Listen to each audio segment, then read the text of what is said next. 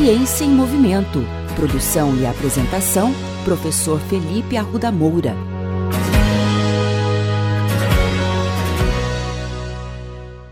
Hoje falaremos de um assunto que eu e minha melhor amiga Tota, particularmente, gostamos muito: a relação entre donos de cachorros e exercícios físicos. A atividade física regular é importante na prevenção de doenças crônicas. No entanto, uma proporção significativa de jovens e adultos não atende aos níveis recomendados de atividade física necessários para os benefícios à saúde. Caminhar é uma forma popular de atividade física porque é considerada de fácil execução, requer pouca habilidade ou recursos financeiros. Possuir cães pode estar associado a níveis mais altos de atividade física. Em muitos países desenvolvidos, as taxas de cães por propriedade são altas. Por exemplo, cerca de 40% dos americanos e australianos possuem pelo menos um cão em suas residências.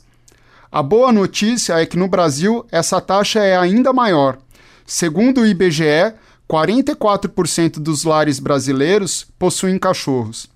Portanto, está mais que provada a forte ligação e amizade entre humanos e cães. Considerando a grande proporção de donos de cães e que muitos cães gostam de andar, passear com cães poderia fornecer uma estratégia potencialmente viável para aumentar os níveis populacionais de atividade física. Esse tema tem sido assunto de muitas pesquisas científicas que buscam compreender não somente os benefícios emocionais de possuir um animal de estimação, mas também as vantagens para uma vida mais saudável. Um artigo publicado recentemente, que resume estudos realizados nos Estados Unidos e Austrália, mostrou que donos de cachorros caminham por volta de 160 minutos na semana, com frequência semanal de até quatro vezes. Os resultados do estudo também são animadores para crianças. 12% das crianças entre 5 e 6 anos de idade caminham com seus cachorros pelo menos três vezes na semana. Para crianças entre 10 e 12 anos, esse percentual é ainda maior. 18% delas caminham até três vezes por semana com seus cães. Os resultados também são fantásticos para a terceira idade.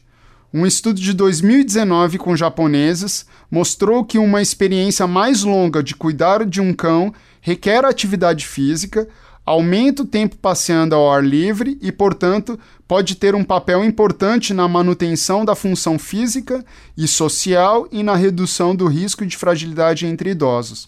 De acordo com o professor doutor Mauro Cardoso, professor do programa de mestrado em Ciências Clínicas Veterinárias da UEL, pessoas que possuem cães têm menor risco de desenvolverem diabetes, hipertensão e depressão. Esses estudos podem ajudar você a decidir com sua família se deve ou não adotar um cãozinho. Certamente, a presença de um animal de estimação em casa só trará benefícios emocionais e físicos. No entanto, lembre-se que se trata de uma decisão de grande responsabilidade, pois o seu cãozinho precisa de atividade física tanto ou mais que você. Portanto, Tenha um cachorro quando realmente estiver decidido a fornecer a ele e a você passeios diários com muitas brincadeiras.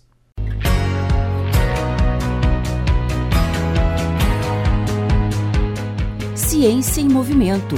Produção e apresentação: Professor Felipe Arruda Moura. Contatos com essa coluna pelo e-mail ciênciaemmovimento.el@gmail.com.